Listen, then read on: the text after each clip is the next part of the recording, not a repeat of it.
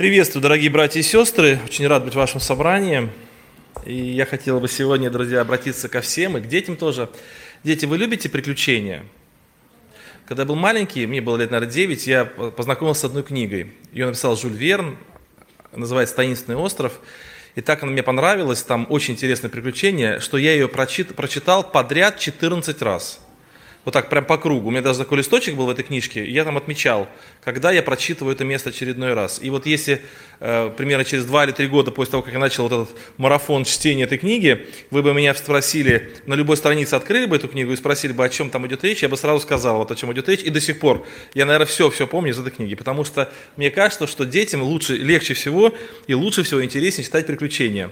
И вообще слушать о приключениях, что случилось и как все произошло. Я думаю, что и взрослые тоже очень любят любят, но иногда это скрывают. Друзья, вот сегодня моя проповедь, это будет проповедь о приключении. Она, я так и назвал эту проповедь «Приключения проповедника» или «В поисках Евангелия». Ну, люди же, когда они где-то что-то ищут, клад какой-то ищут, сокровища за, за, зарытые где-то ищут, ищут какие-то потерянные корабли, там, потонувшие давным-давно, или какие-то, вот сейчас очень популярно, там, с металлоискателем люди ходят, и я знаю одного своего товарища хорошего, у него хобби такое, он купил металлоискатель, металлоискатель и ходит по э, всяким там полям, там, по каким-то заброшенным местам и ищет всякие вещи. Жена его долго ругала за это, а потом говорит, слушай, ну что ты делаешь, ерундой, какой пустым делом занимается, да, вот. А потом с ним пошла и говорит, купи мне тоже металлоискатель. И вот теперь они вдвоем ходят на пару с металлоискателем. Вот. Друзья, и вот э, еще расскажу, друзья, что вот мы сегодня будем с вами искать Евангелие. Точнее, не мы с вами будем искать, а я расскажу вам про одного проповедника. И еще раз напомню, что проповедь моя называется э, э, «Приключения проповедника» или «В поисках Евангелия». Итак, история начинается в, одно, в один субботний вечер, суббота, 21.00, времени, поздно уже. Завтра воскресенье, проповеднику завтра нужно проповедовать. И поэтому он попросил своих домочадцев, свою жену, своих детей, чтобы они его не беспокоили, чтобы они могли дома побыть без него. Он зашел в свой кабинет, заварил себе хорошего чаю, включил себе настольную лампу, открыл Библию и решил подготовиться к проповеди. И открыл он Евангелие от Матфея, восьмую главу, самое начало этой главы и прочитал короткую, небольшую историю. Он подумал, что даже небольшой истории будет достаточно, чтобы подготовить хорошую проповедь. И он прочитал из Евангелия от Матфея с 8 главы, прочитал первые четыре стиха. Мы сейчас вместе с вами прочитаем, и вместе с ним прочитаем эти четыре стиха, и посмотрим, какую проповедь он подготовил из, этой, из, этого, стих, из этого текста. Итак, 8, Евангелие от Матфея, 8 глава, первые четыре стиха. Когда же он сошел с горы, то есть Христос, за ним последовало множество народу. И вот подошел прокаженный, и кланяясь ему сказал, Господи, если хочешь, можешь меня очистить. И Иисус, простерши руку, коснулся его и сказал, хочу, очистись. И он тотчас очистился от проказа. И говорит ему Иисус, смотри, никому не сказывай, но пойди покажи из себя священнику и принеси дар, какой повелел Моисей, во свидетельство им. Проповедник прочитал этот текст, он ему очень понравился, и он говорит ему сам себе, хороший текст, скажу на нем проповедь.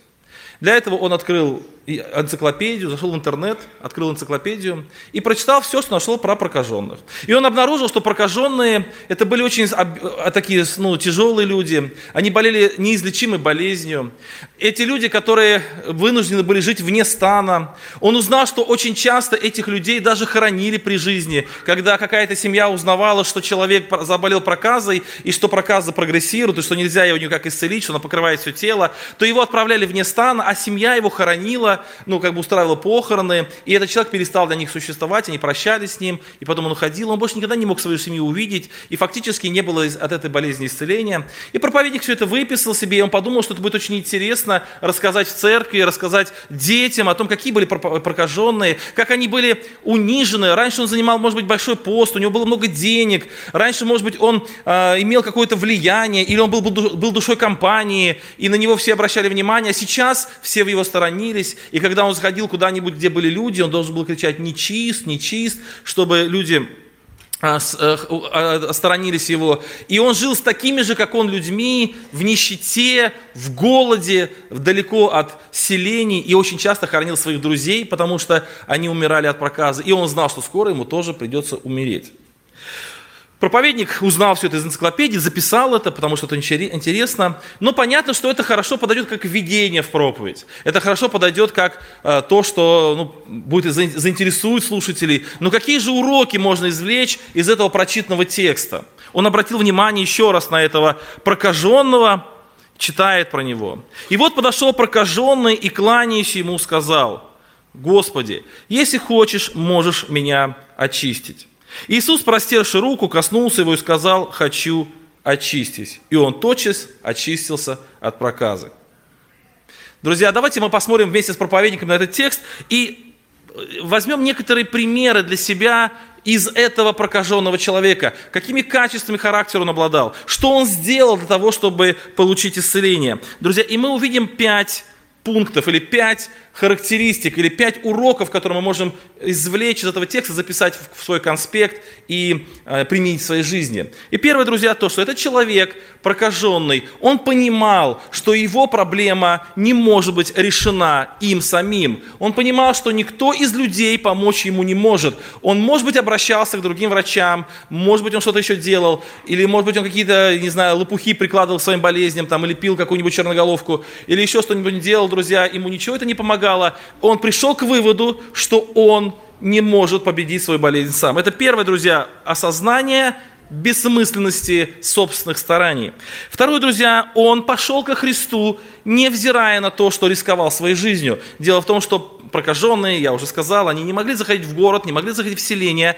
Мы с вами недавно сталкивались с этим, когда было очень много больных, и когда вот в собрание приходил человек, который кашлял, на него все сразу смотрели, да, как-то не очень хорошо.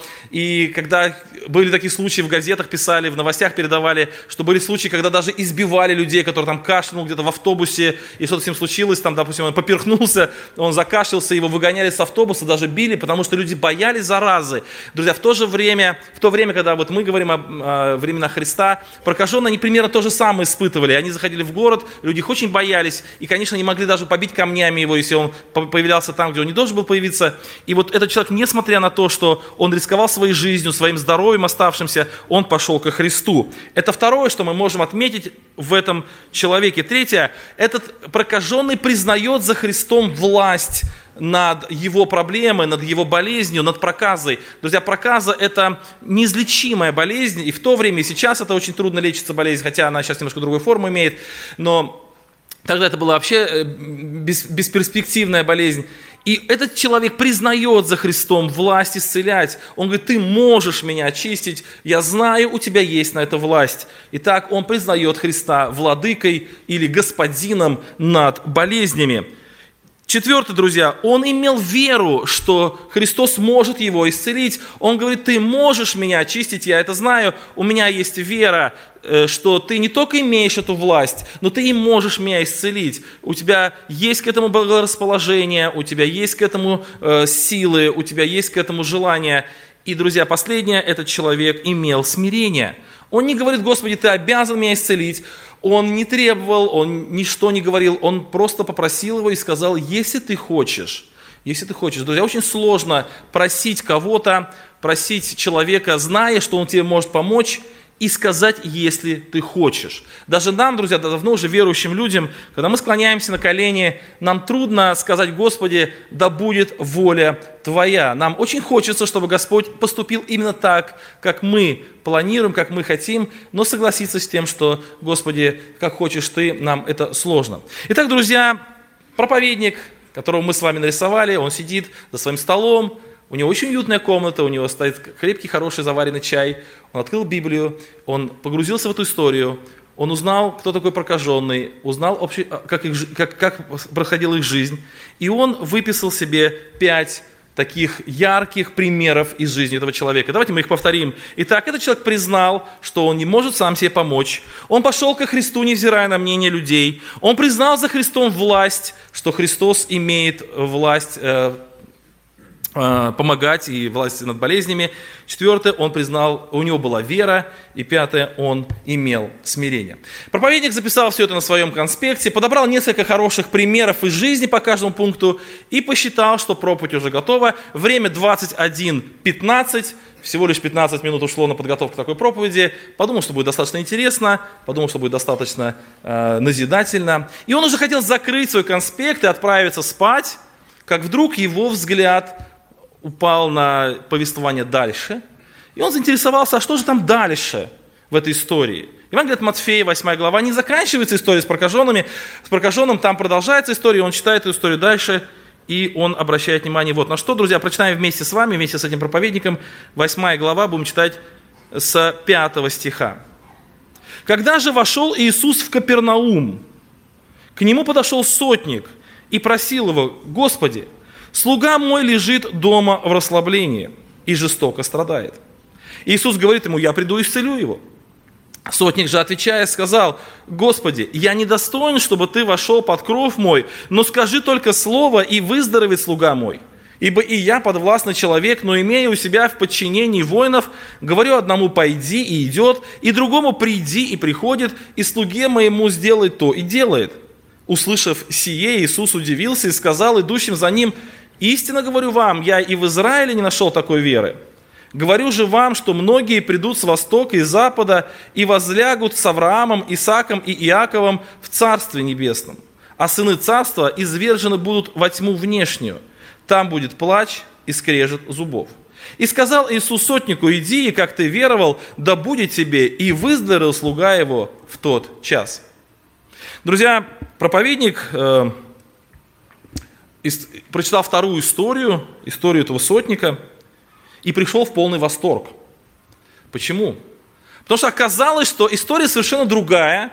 История не про прокаженного, история про сотника, про его слугу, но она повторяет те же самые мысли, которые он почерпнул в первой главе. Он убедился, что вторая история, она как бы дублирует первую историю. Про другого человека, другие обстоятельства. Но все те же выводы, которые он сделал в первой истории, они вполне подходит и ко второй истории. Давайте мы попробуем наложить те выводы, которые мы сделали в первой истории про прокаженного. Мы попытаемся их наложить на вторую историю про исцеление слуги сотника. Мы говорили, что прокаженный понимал, что он сам себе помочь не может. Относится ли это к слуге сот... к сотнику или не относится? Относится. Друзья, я убежден, что сотник, человек властный, имеющий определенное влияние, конечно же, дорожа своим слугой, а хорошие слуги – это очень редкое явление, он позаботился о том, чтобы у этого человека были самые лучшие врачи. Он, наверное, потратил немало денег для того, чтобы помочь этому человеку, но понял, что сотник приходит в еще худшее состояние, и он понимал, что его силы закончились. Он понял, что его возможности исчерпаны, он ничего больше сделать не может. Итак, как прокаженный не мог исцелить свою болезнь, так и сотник ничего не мог сделать со, своей, со своим слугой, никак не мог ему помочь. Второе, друзья, мы видим, что прокаженный идет ко Христу, невзирая на мнение людей. То же самое делает и сотник. Мы знаем, что сотник, друзья, это человек, который имеет большую власть, это римский офицер, это человек, который командует и имеет положение определенное в обществе. И тут он идет к бродячему проповеднику, к человеку иудею, который фактически народ презираемый римлянами, завоеванный римлянами. И он идет к этому бродячему проповеднику и не просто идет, а идет с большим уважением к нему. И это могло быть могло ударить по его авторитету, могло каким-то образом э, повлиять на его карьеру. И тем не менее этот человек это делает, он идет к нему, он идет, повторяя то же самое, что сделал прокаженный, не обращая внимания на мнение людей. Да, возможно, сотнику не грозила смерть, как грозила прокаженному, которого могли побить камнями, но, друзья, ему грозило что-то неприятное. Например, еще расскажу падение в авторитет, он идет ко Христу, невзирая на мнение людей. Друзья, третье, мы вспоминаем, что прокаженный признал власть Христа над болезнью. То же самое делает и сотник. Он говорит, что я имею в подчинении своим людей. И вот как я имею в подчинении своим людей, приказываю им, и они могут делать все, что, они, что я говорю, так и ты, Господи, называя его господином, называя его э, владыкой, я не, не обязательно это имеется в виду, что он Богом его называет, но в смысле, что он признает его за господина, господина над чем? Над болезнями. Он говорит, как я приказываю своим слугам, своим рабам, своим подчиненным, так и ты можешь приказать своим подчиненным. А кто твой подчиненный? Это болезни твои подчиненные. То есть ты можешь сказать болезни, уходи. То есть, друзья, у сотника была достаточно сильная вера. Он не просто верил, что Господь может как-то помочь, он понимал, что Господь является, Христос является владыкой над этой болезнью. Он ему говорит, ты можешь повелеть, это твои подчиненные, ты можешь сказать, чтобы они ушли. Христос потом даже удивился такой вере. Итак, э, очень похоже на прокаженного. Прокаженный признает власть над Христа, Христа над болезнью, и э, также сотник признает власть Христа над болезнями. Дальше, друзья, сотник, как и прокаженный, имел веру, что Христос может это сделать, и не просто познает власть, но имеет веру. И Христос так и говорит, что я в Израиле такой веры не нашел. Вот настолько сильная вера была у сотника.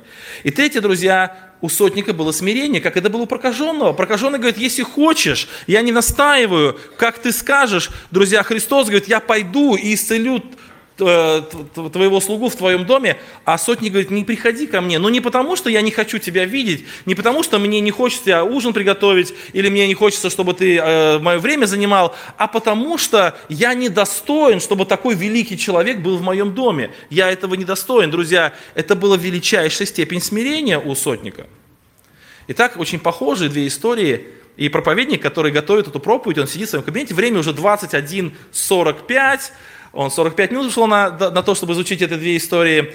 Он пришел в полный восторг, он понял, что, друзья, вторая история дополняет первую историю. Он понял, что теперь его проповедь будет богаче, она будет ярче, она теперь будет основана не на одной истории, а на двух историях, что теперь можно ее как-то, знаете, как вот 3D-картинка такая с разных сторон посмотреть. И он даже придумал, или то есть у него пришла такая мысль в голову, очень хорошая мысль, что как человек со, дна, со самого дна общества, со самого которого, может быть, ну, такого, знаете, э, ну, низкого положения, это прокаженный, это отверженный людьми, так и человек, наоборот, с высокого положения, сотник, римский офицер, почитаемый э, окружающими людьми, имеющими власть и деньги, оба этих человека, и тот, и другой, с дна общества, и с высоты общества, с верхушки общества, они оба одинаковые качества должны иметь, у них должно проявиться одинаковая позиция или одинаковое понимание отношения ко Христу, чтобы прийти ко Христу и получить у него то, что нужно. Он должен понимать свою немощь,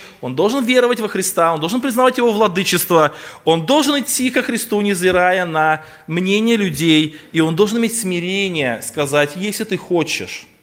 Итак, друзья, проповедь обогатилась, стала емкой, объемной, интересной, снабженный разными историческими сведениями, потому что можно еще и про сотника кое-что рассказать, в энциклопедиях тоже написано про сотника много, и проповедника, о котором мы с вами рассказываем, приключения которого мы с вами разбираем, он уже полный довольности, слава Господи, Господь благодарю, что ты помог мне подготовить хорошую проповедь, он уже решил пойти спать, и вдруг он подумал, а почитай-ка я еще дальше. Может быть, там есть еще какая-то история, которая еще более углубит или более отразит эту мысль, которую я хочу вчера, завтра сказать на собрании. И он читает, друзья, Евангелие от Матфея дальше. И в следующей отрывке он встречает еще одну историю. Давайте прочитаем ее. История третья. Исцеление тещи Петра. Евангелие от Матфея, 8 глава, 14 стих. «Придя в дом Петров, Иисус увидел тещу, его, лежащую в горячке. И коснулся руки ее, и горячка оставила ее, и она встала и служила им. Эх, разочарованно подумал проповедник. История с тещей, ну, никак не вписывается в историю прокаженного и в историю э, сотника. Вот было бы здорово, если бы Христос пришел, а, а, а, теща сказала, Господи, ты пришел в мой дом, прошу тебя, исцели меня, я так нуждаюсь в этом, так было бы здорово и хорошо. Но теща ничего не сказала. Она молчала, видимо, она была вообще в беспамятстве. Друзья, горячка серьезная болезнь, тогда не было каких-то таких обезболивающих средств, жаропонижающих средств. Горячка, это обычно называется болезнь, когда человек уже находится в очень серьезном таком, ну, болезни, когда горячка, то есть это человек уже почти не соображающий ничего, он такой мечется в своей болезни, в своей, на постели своей. Вот не просто температура повысилась, а это он уже фактически лишается вот разума в этом, в этом вопросе. И теща ничего не могла сказать. И проповедник так расстроился, и подумал, ну, может быть, все-таки как-то можно ну, как-то вот все-таки вот найти способ эту историю, ну, прилепить как-то к предыдущим выводам. Но все-таки рядышком стоят истории. Та история это хорошо дополняет первую историю, история сотника дополняет историю прокаженного. Но, может быть, как-нибудь он подумал, ну, наверное, она осозна... Э, осознавала, что она себе помочь не может. Да нет, не осознавала, она просто лежала. Может быть, он, может быть она пришла ко Христу, потому что не, не взирала на мнение людей?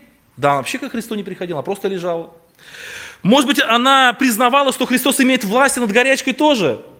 Ну, может быть, как-то можно это все-таки, вот, знаете, натянуть вот так вот, да? Но, друзья, даже при богатой фантазии этого в Библии не написано. Нет этого. Может быть, она имела веру, что Христос может ее очистить. Или хотя бы Петр имел веру. Друзья, даже и Петр ничего не сказал. Просто Петр пришел, он пришел в дом Петров и все. Ну, может быть, она была очень смиренной женщиной. Ну, может быть, теща смиренной женщиной. Может. Но, друзья, наверное, это тоже не, это, не знаю, как вот, про нее ничего не написано. И вот что делать с этим проповедником? Никак не получается, с этой проповедью никак не получается. Ну, обидно, понимаете, так все здорово шло. Одна история, вторая история, так все хорошо, так все слажено. А тут какой-то сбой. Ну ничего, подумал проповедник, можно обойтись и двумя историями.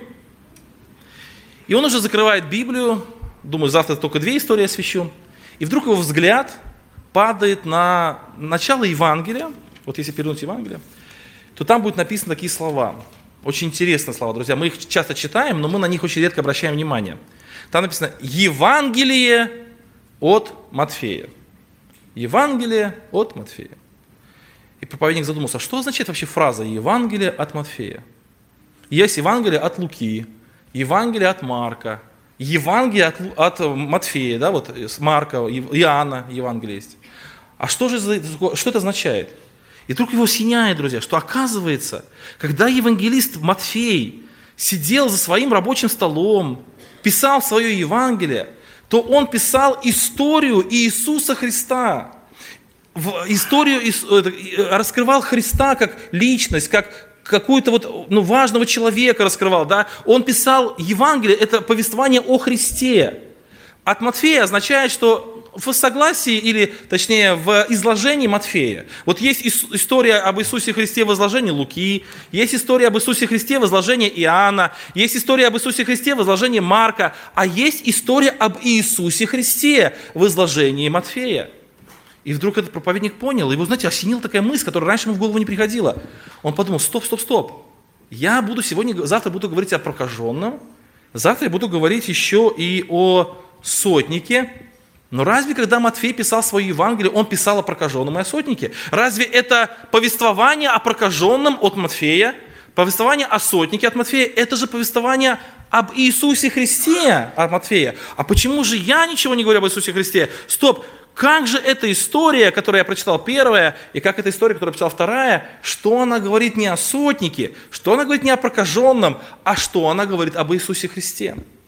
Друзья, вдруг для этого проповедника стала очевидна мысль, которую он раньше не очень понимал, что все истории Священного Писания, которые содержатся в Евангелиях и в Ветхом Завете, кстати, тоже, они являются лишь маленькими частями большого пазла. Они являются составными частями картинки, которая открывает Иисуса Христа.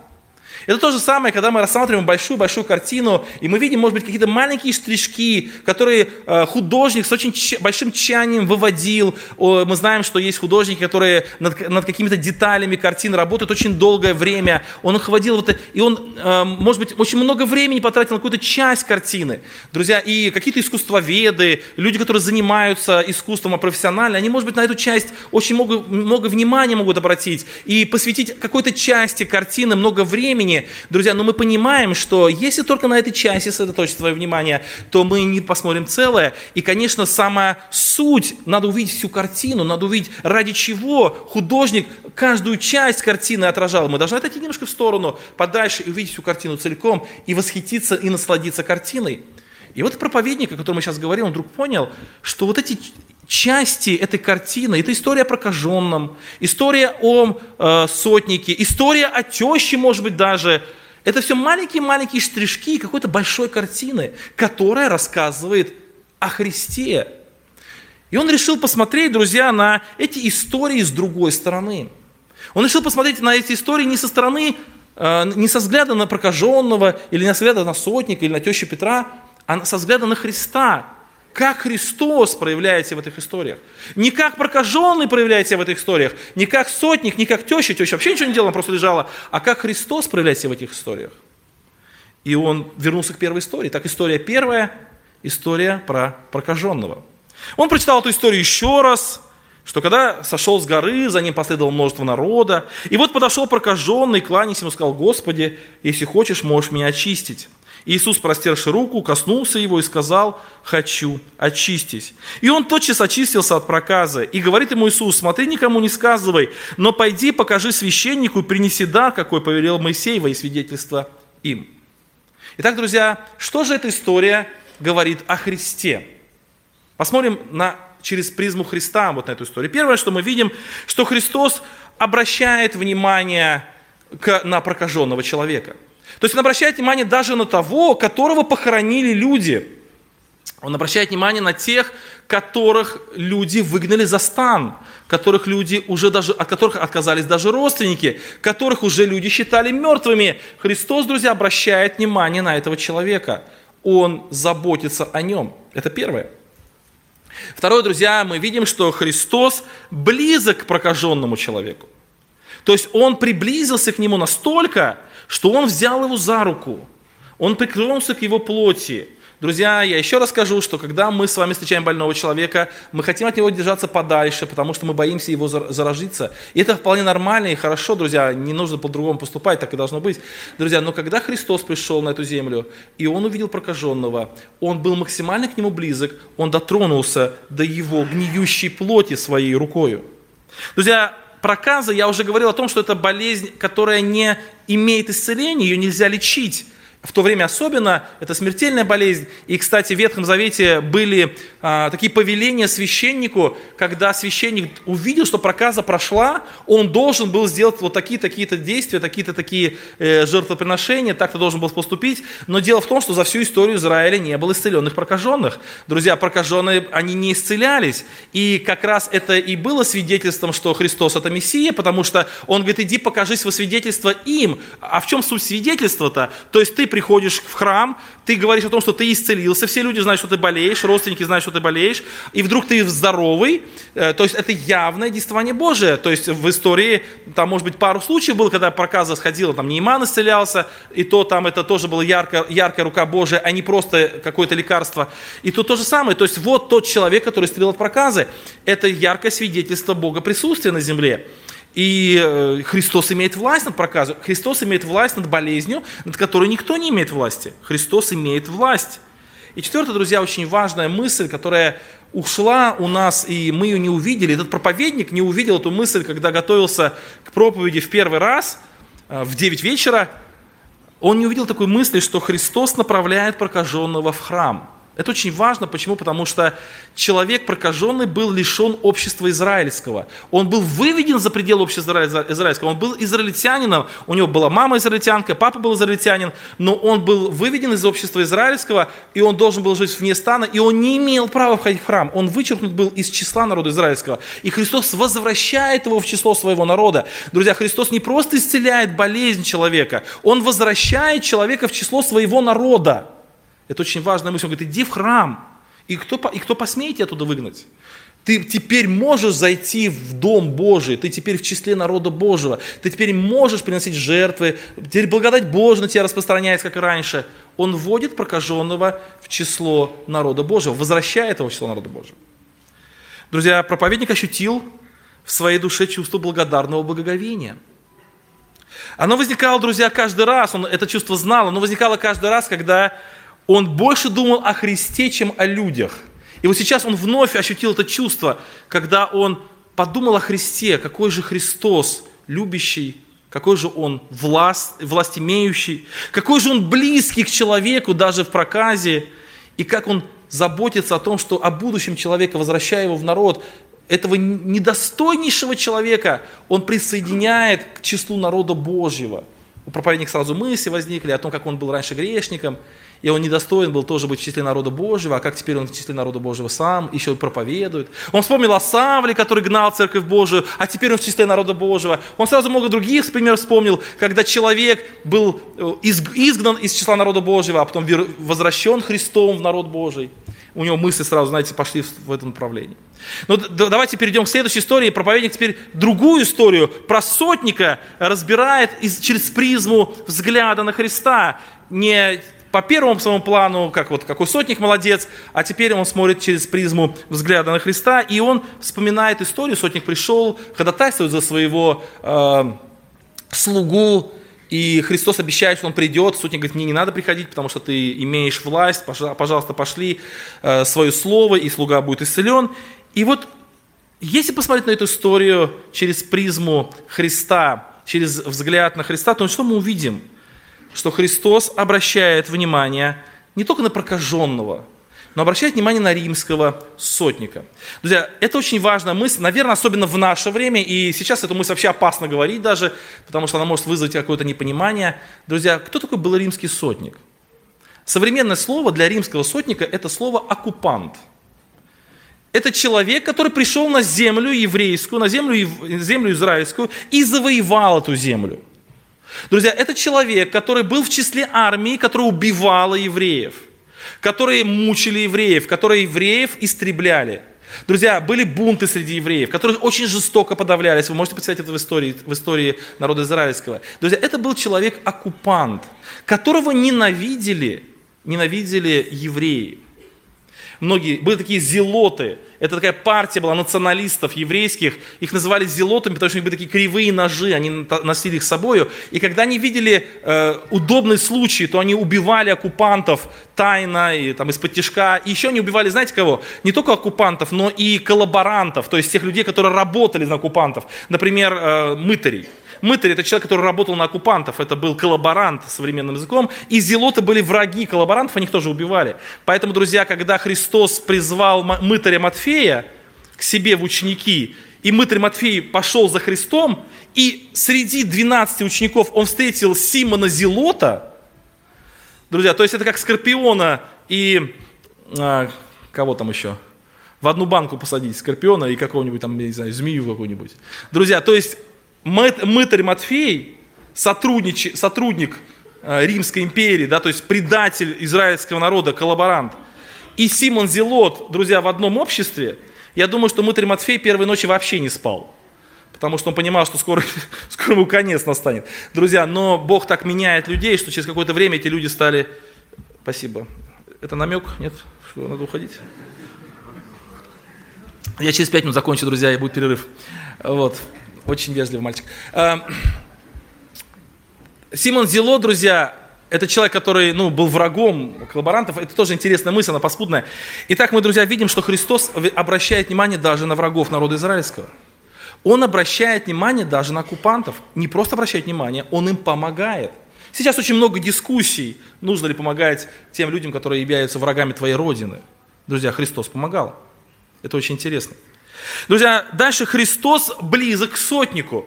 Он, э, мы помним, что это имеется мысль, что Христос близок к прокаженному, то есть он касается его тела, касается его руки. Друзья, но Христос близок к сотнику. Он говорит, я готов войти в твой дом. Я хочу быть в твоем доме. То есть он максимально близок к сотнику. Он хочет быть максимально близко к этому человеку. Друзья, третье. Христос имеет власть над болезнью даже на большом расстоянии. То есть он говорит, пожалуйста, я, пусть твой слуга выздоровеет. У, у Христа нет необходимости быть рядом с больным. Он нам на расстоянии может сказать об этом. То есть у него власть такая распространяется.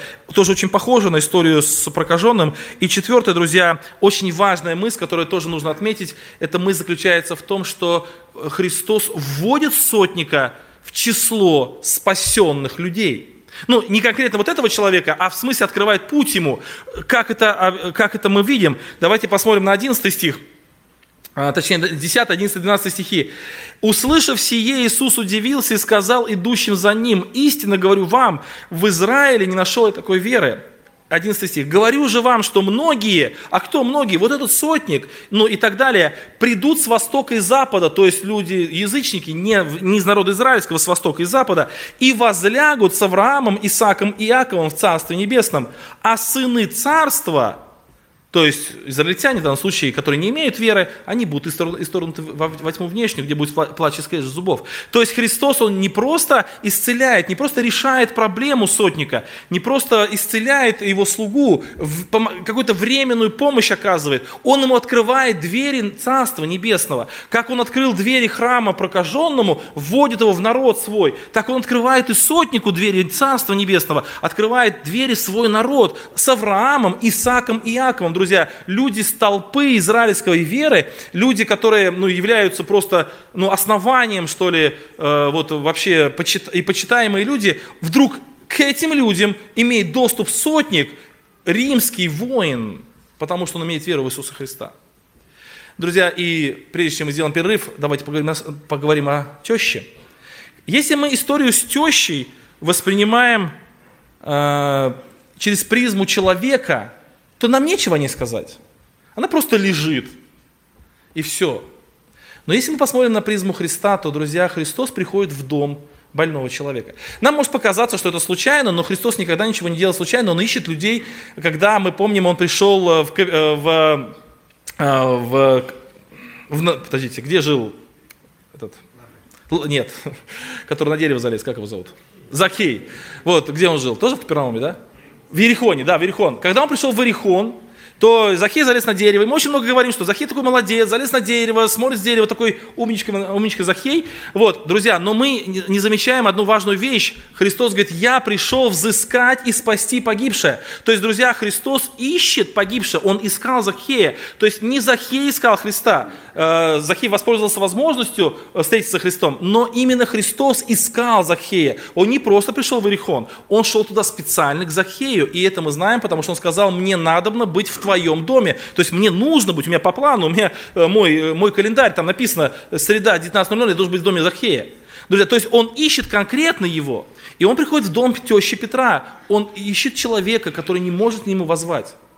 Друзья, Христос близок к теще Петра, максимально близко. Он пришел к ней непосредственно. Прокаженный приходит к Христу. Сотник приходит к Христу. Христос настолько близок к теще Петра, что он идет сам к ней, в ее дом. Друзья, и когда он исцеляет, он имеет власть над горячкой тоже, когда он исцеляет, она ему служит. То есть он и опять-таки вводит в число своего человека или своих людей. То есть э, прокаженный в храм, вернулся в храм, сотнику открыты двери Царства Небесного. Друзья, а теща Петра, она служит самому Христу, она в его присутствии. Итак, друзья, проповедник, который, который вот изучил эти три истории, Теперь он увидел их связь, когда он посмотрел на призму этих историй через призму Христа. Вдруг открывается дверь, входит жена проповедника и говорит, дорогой, уже полночь, уже три часа ты занимаешься, пора тебе спать, у тебя завтра сложный день, тебе надо проповедовать, тебе нужно выспаться. Проповедник говорит, я не могу. Я только начал готовиться проповеди. Жена говорит, как ты начал? Ты уже три часа сидишь. Ты раньше тебе полчаса было достаточно. И это было это нормально. Ты в 9 начинал, полдесятого заканчивал, уже все было хорошо. Но проповедник ничего не ответил. И жена поняла, что он погружен в изучение, ушла спать. Проповедник несколько минут смотрел на выводы, которые он сделал из этих трех историй. И вдруг его осенила одна мысль. Ведь это же самое настоящее Евангелие – Давайте, друзья, посмотрим на эти принципы со стороны уже не просто этих историй, а со стороны вообще от а, Евангелия или вести Евангелия. Первое, друзья, Христос любит всех людей. Христос любит отверженных людей, людьми отверженных. Христос любит больных. Христос любит оккупантов. Христос любит врагов. Христос, друзья, для Христа нет разницы, кто перед Ним. Христос любит всех, кто даже абсолютно безнадежен и в глазах других людей – Христос их любит. Второе, друзья, Христос стал близок к людям. Друзья, вот для нас это не совсем может быть понятно, но э, я недавно читал одну историю про одного очень известного э, спортсмена, который завоевывал золотые медали, который был человеком, который очень много ну, так утрудился вот в этом поприще. И однажды у него была болезнь серьезная, он, его парализовало. Его сильно парализовало, и врачи сказали, что он должен быть в гипсе или в каких-то, не знаю, вот ограничениях очень долгое время. И много месяцев он провел в больнице в вот таком неподвижном состоянии. И он говорит, что это была пытка, я хотел покончить жизнь самоубийством. Как я, человек, которому подчинено тело, который может бегать, прыгать лучше всех, у которого вот мускулы, все, и я должен лежать, Друзья, это, это очень тяжело. И вот Бог, давайте представим себе Бог, да, это безграничный, Он одновременно везде, Ему покорены все вселенная, да, Он над всем, Он всезнающий, Он всесильный. Бог вдруг стал младенцем, мы скоро будем говорить о Рождестве. Он стал младенцем, Он стал маленьким ребенком, которого запеленали и положили в ясли. Друзья, вот, вот страдания вот этого э, спортсмена несравнимы с тем смирением, которое Бог совершил ради того, чтобы быть близки к нам. Бог стал младенцем, маленьким ребенком, для того, чтобы быть близким к нам, чтобы стать человеком. Нам трудно представить, что Бог для этого сделал, какое, какое это было смирение, высшая степень смирения, друзья. Вот чтобы, чтобы прикоснуться к прокаженному, чтобы зайти в дом тещи Петра, чтобы зайти, пойти в дом сотника, вот чтобы быть к человеку рядом, друзья, Бог оставил небо и сошел на эту землю. Это Евангелие, друзья. Третье, Христу дана власть. Он царь. Он царь над всем, и над болезнями, и над проказою, и мы еще посмотрим, на чем он власть в дальнейшем. Друзья, и Христос, четвертое, чем я хотел сказать, что Христос, Он не просто решает проблему человека, эту временную проблему, ну, исцеляет от болезни, там, решает какие-то материальные сложности.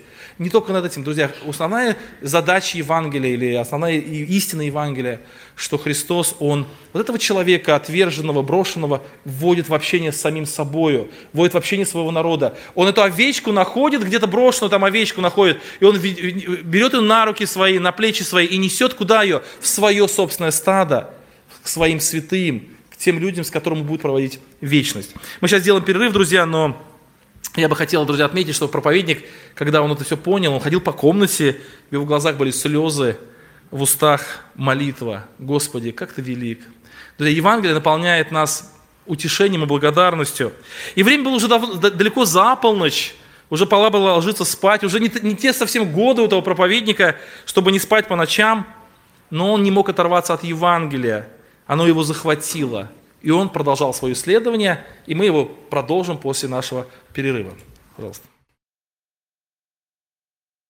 Друзья, продолжим нам историю про этого проповедника. Кстати, может быть, кто-то думает, э, но это абсолютно реальная история, поэтому здесь нет вымысла про этого проповедника история. Итак, друзья, он э, заинтересовался, и он вдруг неожиданно понял, что эти три истории, они не просто так разделены. История первая – это про прокаженного, история вторая – про сотника, история третья – про тещу Петра. А евангелист Матфей, как опытный такой, знаете, художник, он мазками рисовал картину Христа, открывая его Евангелие. И тогда он, друзья, стал читать дальше, и он обнаружил, что Евангелие Матфея очень много историй. Что Евангелие Матфея состоит из историй, каждая из которых дополняет эту большую картину. Друзья, и, к сожалению, у нас нет времени говорить обо всех этих историях, потому что это ушло бы на это много, много месяцев или недель даже, недели даже месяцев. Друзья, ну давайте посмотрим на некоторые из них. Друзья, история следующая. Евангелие от Матфея, 16 глава, 17 стих. Евангелие от Матфея, 8 глава, 16 по 17 стихи. «Когда же настал вечер, к нему привели многих бесноватых, и он изгнал духов словом и исцелил всех больных. Да сбудется реченное через пророка Исаию, который говорит, он взял на себя наши немощи и понес наши болезни. Друзья, я не буду говорить о каждом пункте, о котором мы говорили, отмечу только о вопросе того, что Христос очень близок к человеку. Иногда нам кажется, что Христос – это некий волшебник из сказки, у которого есть волшебная палочка, который взмахнул, и что-то случилось. Он говорит, разрушьте храм сей, я в три дня его воздвигну. Но почему не в один день, почему не в секунду, ты же можешь все сделать, почему три дня на это уходит? Друзья, когда мы видим, что Христу подходили э, больные, говорят, Господи, если ты можешь меня очистить, Христос говорит, могу, очисти, очистись, и все. Христос, ему это очень легко дается, он такой волшебник, добрый волшебник из сказки. Друзья, но это совершенно не так. Этот текст, эта история, о которой мы сейчас не очень много долго говорить, но посмотрите, она открывает важнейшую мысль, что Христос стал не просто близок к человеку, Христос не просто сошел с этого неба на землю, став э, ребенком и вырос, чтобы быть с людьми близкими, чтобы говорить с ними на одном и том же языке, чтобы с ними разговаривать понятно, друзья. Э, это не просто Христос это совершил. Вы знаете, у нас недавно был, эм, немножко отвлекусь, и у нас недавно был просто пару дней назад у нас был вечер для светских людей, светской молодежи, мы говорили о Рождестве. И я когда говорил о Рождестве, говорил такую мысль, что Христос стал человеком, чтобы мы разговаривали с ним на одном языке, чтобы, он, чтобы люди его понимали, чтобы Бога понимали люди. Потому что когда э, вот человек общается с каким-то очень-очень известным там, ученым, каким-то, я не знаю, высоким профессионалом, то иногда даже его речь трудно понять, потому что слишком сложно. Друзья, Бог бесконечно сложен, Бог очень емок, да, вот по своей сути, и поэтому, когда когда человек с ним разговаривает, ему очень трудно, он его не понимает. Христос стал человеком, чтобы, был, чтобы, чтобы Бог его понял, понял. А сам человек Богу не может ничего говорить. Вот я такой пример привел, я этот пример услышал в лекции Александра Филоненко, мне понравился очень пример. В 1962 году Э, Советский Союз, он построил такую большую радио, такую вышку, такую, или, как бы, не знаю, такую станцию с большими, с большими очень э, такими антеннами для того, чтобы посылать в космос сигналы. И они решили в 1962 году послать э, сигналы инопланетянам в космос. Вот, кто может не верит в эту историю, можете прочитать, она в Википедии хорошо описывается эта история. Вот, и они отправили туда первое слово, это слово было «мир». Друзья, и вот э, представьте себе, что инопланетяне, если бы они существовали, они получают это слово, да, и что они могут. Вот получили надпись «Мир» на каком-то непонятном языке, что это вообще означает, что это значит. И через какое-то время Советский Союз при помощи этих радиовышек посылает второе слово в космос, это не инопланетян, объясняя немножко, ну они подумали, наверное, что первое слово не так легко расшифровать, надо его объяснить и дополнить какую-то информацию. И знаете, какое второе слово они послали? Ленин. Ленин. Друзья, если первое слово было э, запутало инопланетян, то второе слово ввело их вообще полностью в ступор, потому что что такое Ленин? Э, это, может быть, это имя и мир Ленин, например, да, допустим, или еще что-то. Через какое-то время Советский Союз посылает третье слово, буквально через неделю, посылает третье слово, это слово СССР. Друзья, вы знаете, почему инопланетяне до сих пор не вышли да, на связь с нами? Потому что они поняли, что с такой цивилизацией общаться невозможно. Что означают эти три слова? Друзья, то есть э, мысль какая, что когда человек обращается к Богу, вот он примерно так же, то есть он на таком же языке разговаривает, там мир, Ленин, СССР, больше ничего сказать не может. Друзья, Бог сошел на эту землю для того, чтобы человек стал понятен, чтобы можно было с ним разговаривать, чтобы с ним можно было общаться.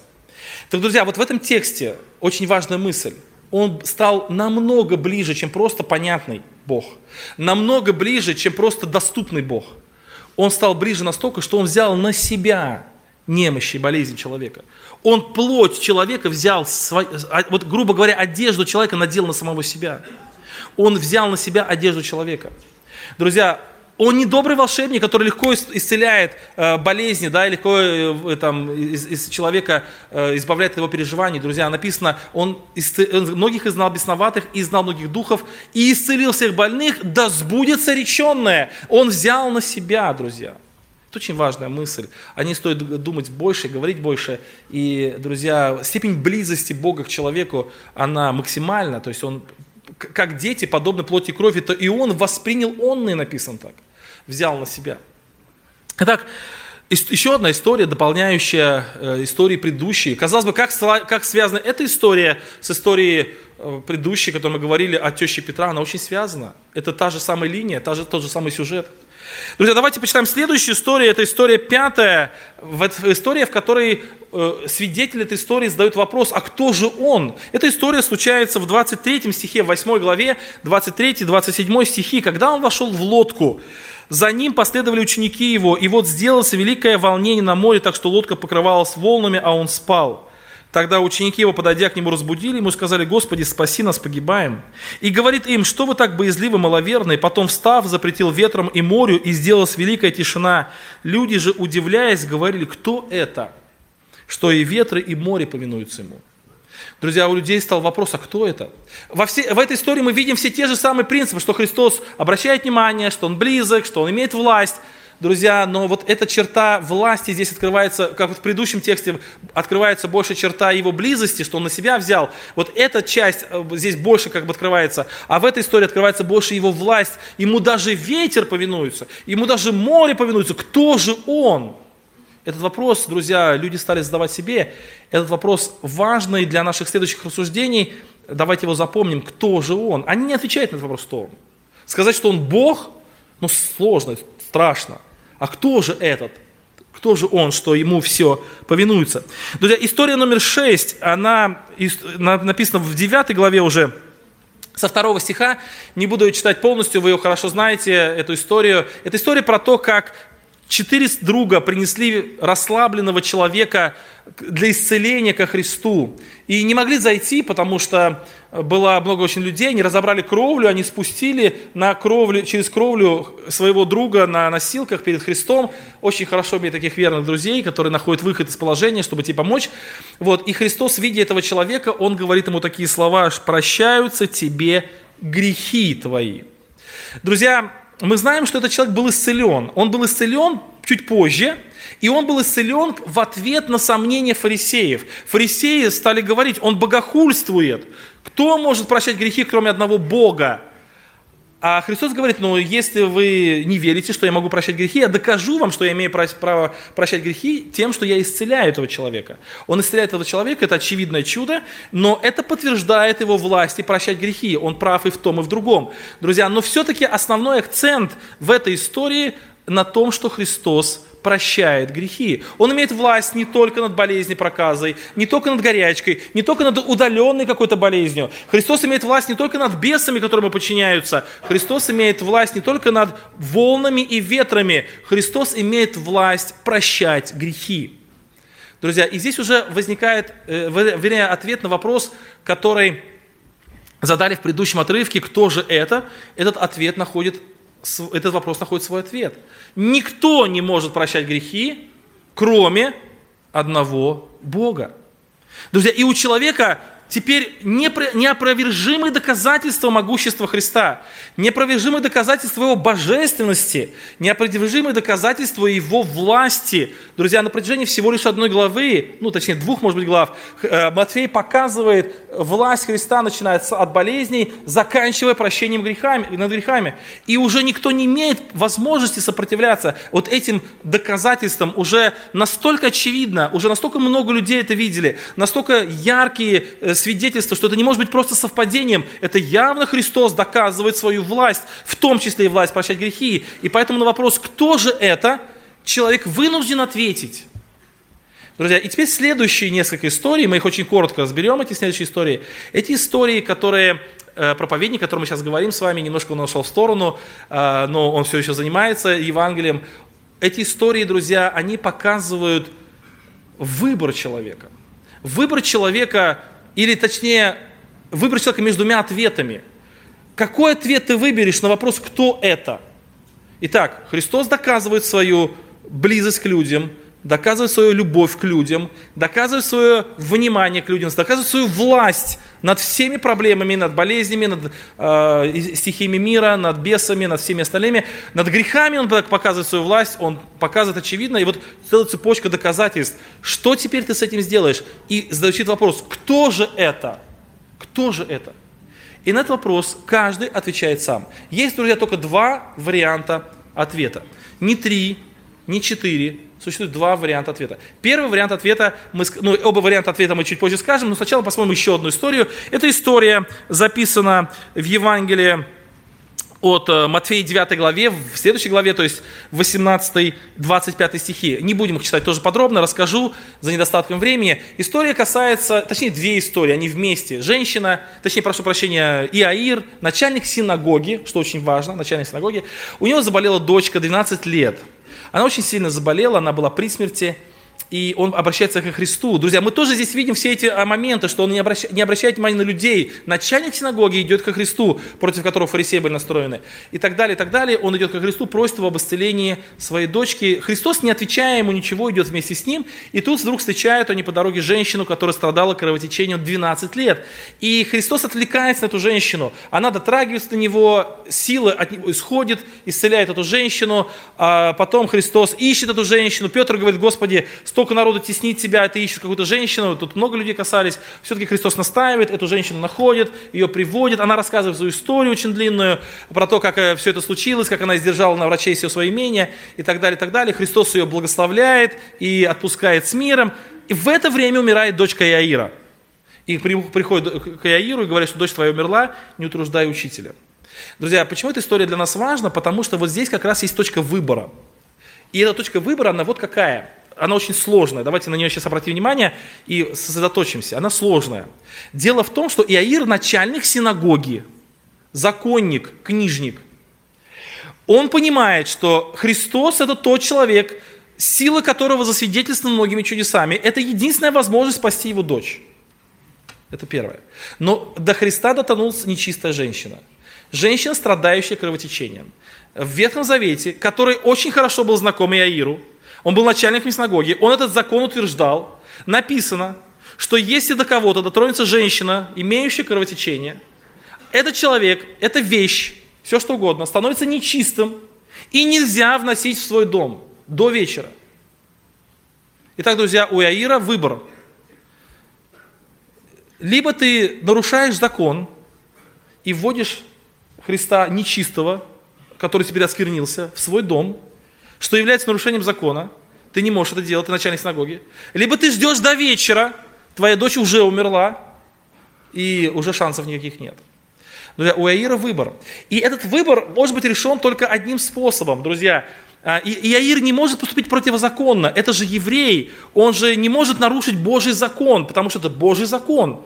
Это же не закон язычников, не закон какого-то выдуманного людьми, это не, не традиция каких-то, может быть, народов, это Божий закон. Нельзя этого делать, и он не может этого сделать. Не только потому, что он э, боится, ну, переживает за авторитет людей, а потому, что он э, э, как бы боится Бога, и он не может этого сделать. С другой стороны, у него умерла дочь, и он хочет ее исцеления. Что в этой ситуации делать, друзья? Он может сделать только одно – он может признать Христа источником силы, источником благодати. Друзья, вот тонкая мысль эту мысль можно у раввинов прочитать, еврейских, э, которые еще даже не мессианские, а которые ждут Мессию. То есть Мессия или Бог не может быть осквернен, потому что Он источник – вот, вот когда, вода, когда, когда ручей течет, его же нельзя испортить. То есть брось любую гадость в ручей, она уже унесется, да, правильно, да?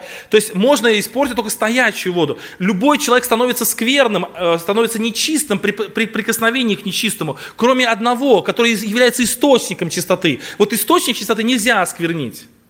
Поэтому ты либо признай Христа Мессией, обещанного в Ветхом Завете, тем, который источник блага, источник мира, источник чистоты, который не может оскверниться при соприкосновении с нечистым. Вот когда Бог, Он соприкасается с нечистым, Он же не оскверняется, Он очищает нечистое, не нечистое оскверняет Бога, как в нашем случае, когда вот мы с вами касаемся нечистого, то нечистое нас оскверняет, потому что мы не являемся источниками чистоты. А Бог, Он очищает нечистое, соприкасаясь с нечистым. Поэтому вот Христос в данном случае не осквернился, прикоснувшись к этой женщине, и Яир признает это и вводит ее в свой дом, его, его в свой дом. Друзья, Христос в данной ситуации показан еще и э, Мессией, обещанной Мессией. И вот так истории, которые э, в заключение на этой проповеди я хотел бы сказать, это истории выбора. Кто он? У тебя есть масса доказательств, что он и сильный, и, исполняющий э, обетование Ветхого Завета, и Христос любящий, и близкий, и так далее, и так далее, и так далее. И все свидетельствуют вот, э, в твоей жизни о том, э, что это действительно особая личность. Ответь на вопрос, кто он. Эйр ответил на этот вопрос. Он его признал, за Мессию, признал за того, кто является источником благодати, источником чистоты и святости, и он отдает себя в послушание. Он понимал, Иаир, что его могут за это не похвалить. Ну, не то, что не похвалить, он мог лишиться работы, потому что э, он начальник синагоги не просто Христа ввел в твой дом. Если он просто Христа в свой дом ввел, это как бы не такая большая проблема, и могли его, ну, там, Никодим тоже Христа защищал, и, в принципе, мы не видим, чтобы, ну, мы видим, что про, на Никодима как бы плохо говорили, на, начали его как бы унижать в Синедрионе там или где-то еще, но, тем не менее, он все равно оставался во власти, Никодим все равно оставался ну, человеком влиятельным, а вот в данной ситуации он нарушил закон, и он мог лишиться всех своих постов, потому что он не просто Христа вел в свой дом, он ввел нечистого человека в свой дом.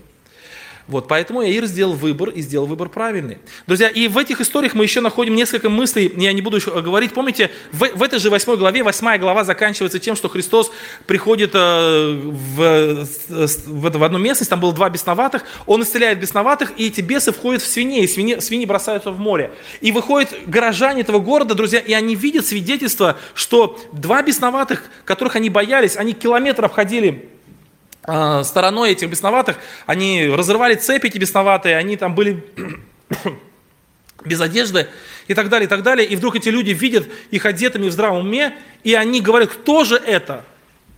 И они делают свой выбор. Какой выбор они делают? Уйди от наших мест. Уйди. Друзья, чуть позже, в 12 главе, когда Христос приходит, э, истории продолжаются, этот проповедник, он не спит всю ночь, он уже, уже рассвет, он еще не спит, он все эти истории, истории начинает рас, рас, раскрывать. Он доходит до 12 главы. В 12 главе, друзья, мы видим Христа, который входит в синагогу и исцеляет Сухорукова в субботу.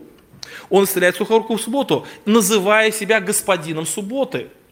Сын человеческий, ну тут можно и человек, господин субботы, и сын человеческий, но неважно, мы сейчас не об этом говорим, но сам факт, что он исцеляет субботу, Сухорукова. И вот фарисеи, они смотрят на эту всю историю, они смотрят на эту цепочку доказательств, и они на вопрос, кто же это, делают свой вывод. Они говорят, ну его надо убить. А чуть раньше они говорят, он изгоняет бесов силы князя Визельвула, да, силы князя Бесовского. Друзья, есть только два отношения к Христу. На вопрос, кто он, либо ты признаешь его Богом, Мессией, Спасителем своей жизни – доверяешь ему, и как Иаир готов пойти на какие-то сложности своей жизни ради того, чтобы он вошел в твой дом, либо ты объявляешь его своим врагом, говоришь, что это какой-то, это бесноватый какой-то, это человек, который силы князя э, Бесовского исцеляет, и прилагаешь усилия, чтобы устранить его из своей жизни, чтобы его не было. Друзья, ко Христу только два отношения. И вот это Евангелие от Матфея, друзья, оно раскрывает нам величие Христа, Его могущество Христа, Его любовь, Его близость к людям, но оно и показывает эту точку выбора, очень сложную точку выбора. Как ты ответишь на вопрос, кто же Он? Друзья, да благословит нас Господь, чтобы мы с вами имели вот как бы, ну я хотел бы два вывода сделать из своей проповеди.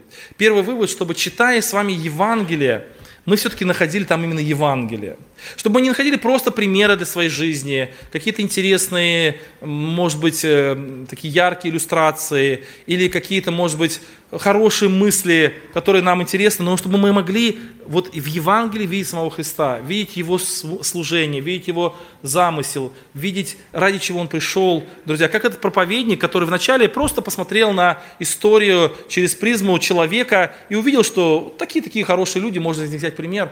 Но когда он углубился, он увидел Христа и увидел Его величие. Это первая мысль, друзья, чтобы нам, будучи людьми верующими, не забыть про самого главного, про Христа в нашей жизни, чтобы он был все-таки центром нашей жизни. И второе, друзья, чтобы когда мы объективно смотрим на нашу жизнь, когда мы смотрим на свидетельство Библии, на свидетельство нашей собственной жизни, мы видим, что Христос это действительно э, некая особая личность, кто, может быть, еще не определился с выбором, давайте определимся на вопрос, кто же это для нас? Либо мы признаем его Богом, Мессией, источником всякого блага и чистоты, Друзья, либо мы пытаемся приложить все усилия, чтобы его в нашей жизни не было. Это благословит нас Господь, чтобы мы выбрали первый вариант. Давайте склоним колени, помолимся Богу нашему. Аминь.